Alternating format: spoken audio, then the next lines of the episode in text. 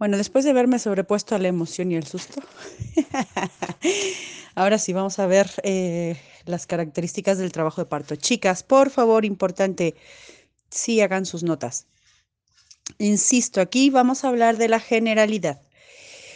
Especificidades ya después. Em, les cuento. El trabajo de parto se va a dividir en tres etapas. La primera es la de borramiento y dilatación, la segunda es la expulsiva y la tercera es el alumbramiento. Esta, etapa de, última del alumbramiento es eh, la expulsión de la placenta. Nos vamos a detener en esta primera etapa, que es la de borramiento y dilatación, eh, porque hay varios elementos que considerar. Em, esta etapa se va a dividir en cuatro fases. A veces no necesariamente desde la ginecobstetricia como tal las, las eh, estipulan tan, tan así, eh, pero es importante. La primera es la fase inicial, donde están los pródomos de parto. Ay, ya ven que se me traba la lengua de pronto.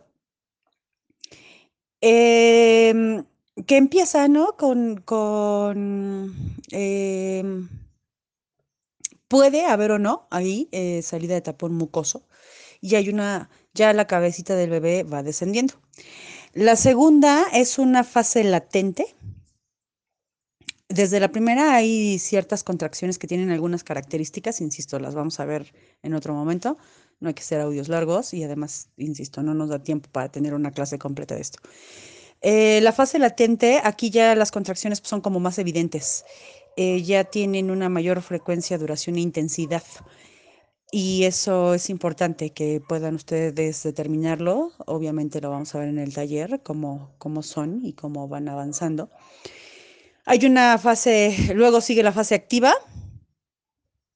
Eh, aquí ya las contracciones son más fuertes, más duraderas, ya son más intensas, obviamente en comparación con la fase anterior.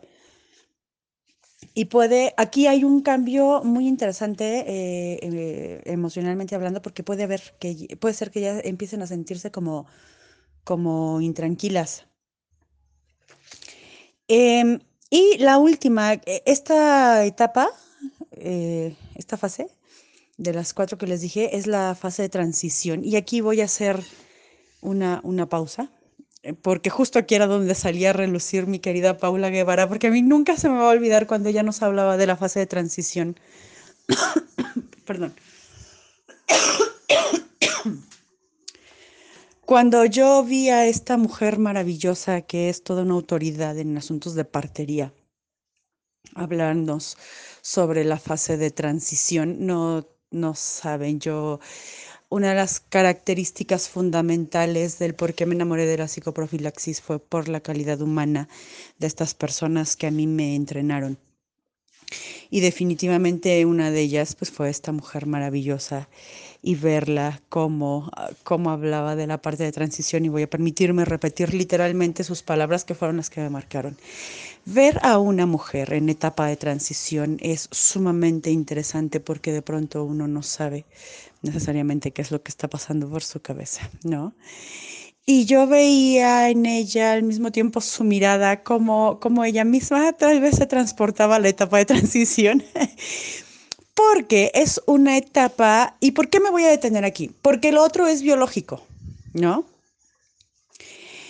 Y, y, tiene una recurrencia y va a pasar y obviamente esta también va a pasar, pero hay una situación muy psicodinámica en esta parte de la transición.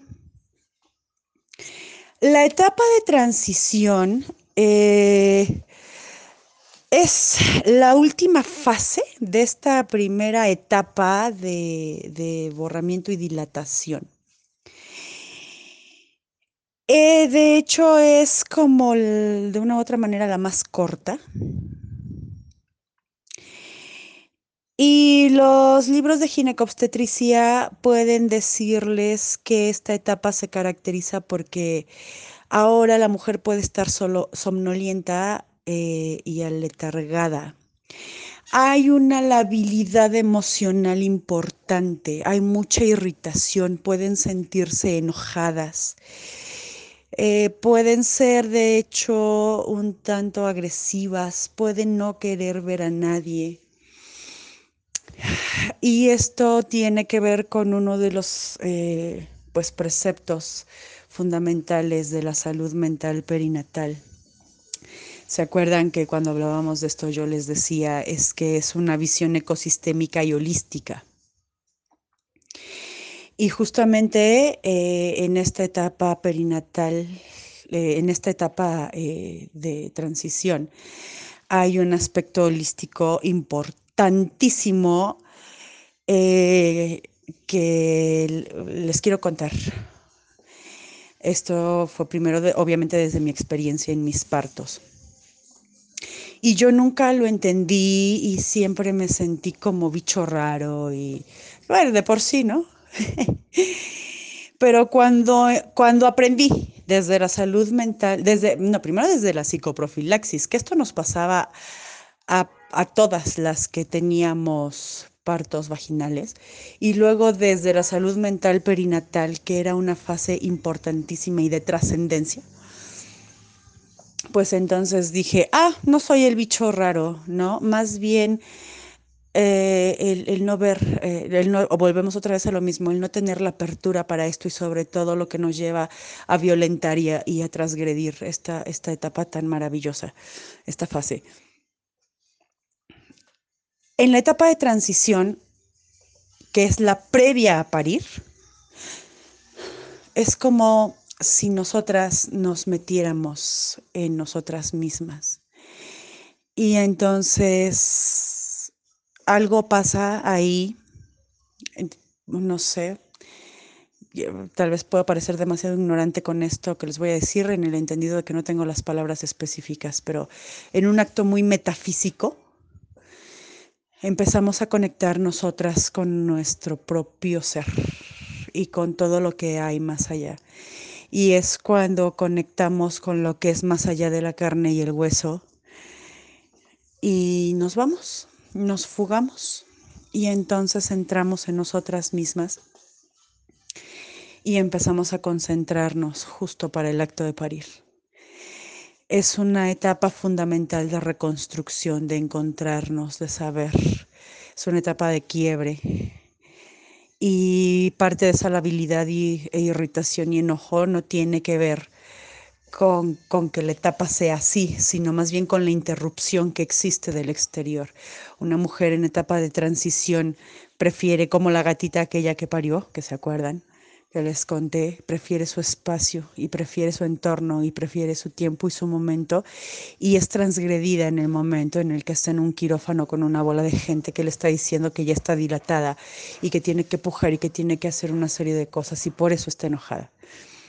Porque es brutalmente abstraída de su proceso psíquico de preparación, de conocimiento y de reconocimiento. Es, un, es una ruptura importante que existe con esto y, y, bueno, que tendría que ser respetada y por eso la, la promoción del parto respetado, ¿no?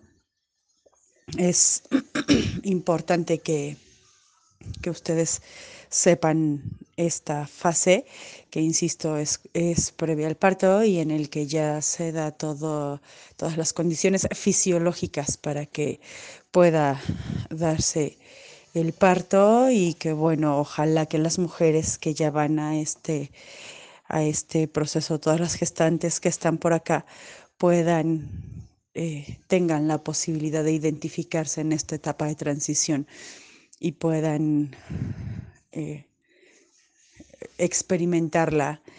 Eh, de hecho, ustedes, si vieron los videos que les dije que vieran, pueden ahí observar a estas mujeres en esa etapa de transición, cómo están metidas, cómo están sintiendo su propio cuerpo.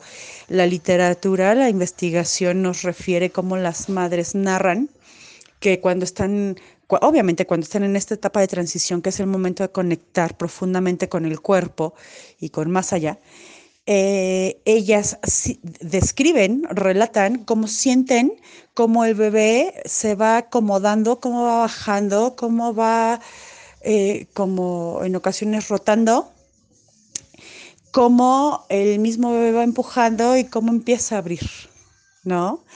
Eso es un acto total, completo y profundo de comunicación, ojo, en el que yo les dije desde un inicio, este es un trabajo de equipo donde tú tienes que estar perfectamente conectada para hacer la parte de la chamba que te toca. Y justo la etapa de transición es una etapa tremenda en donde tú ya hiciste mucho trabajo previo, ojo, ¿no? Y esta etapa es ya la preparación para la culminación. Entonces, lo vamos a dejar hasta ahí. Em, porque, insisto, era, es importante que veamos esta parte de la psicología desde acá. Y para los otros detalles, bueno, pues ya les dije dónde lo vamos a trabajar. Eh, pero sí, quienes decidan tener un parto vaginal, prepárense para esta etapa de transición. Vean los videos. Ahí se van a dar cuenta en la mirada de estas mujeres una etapa de transición maravillosa.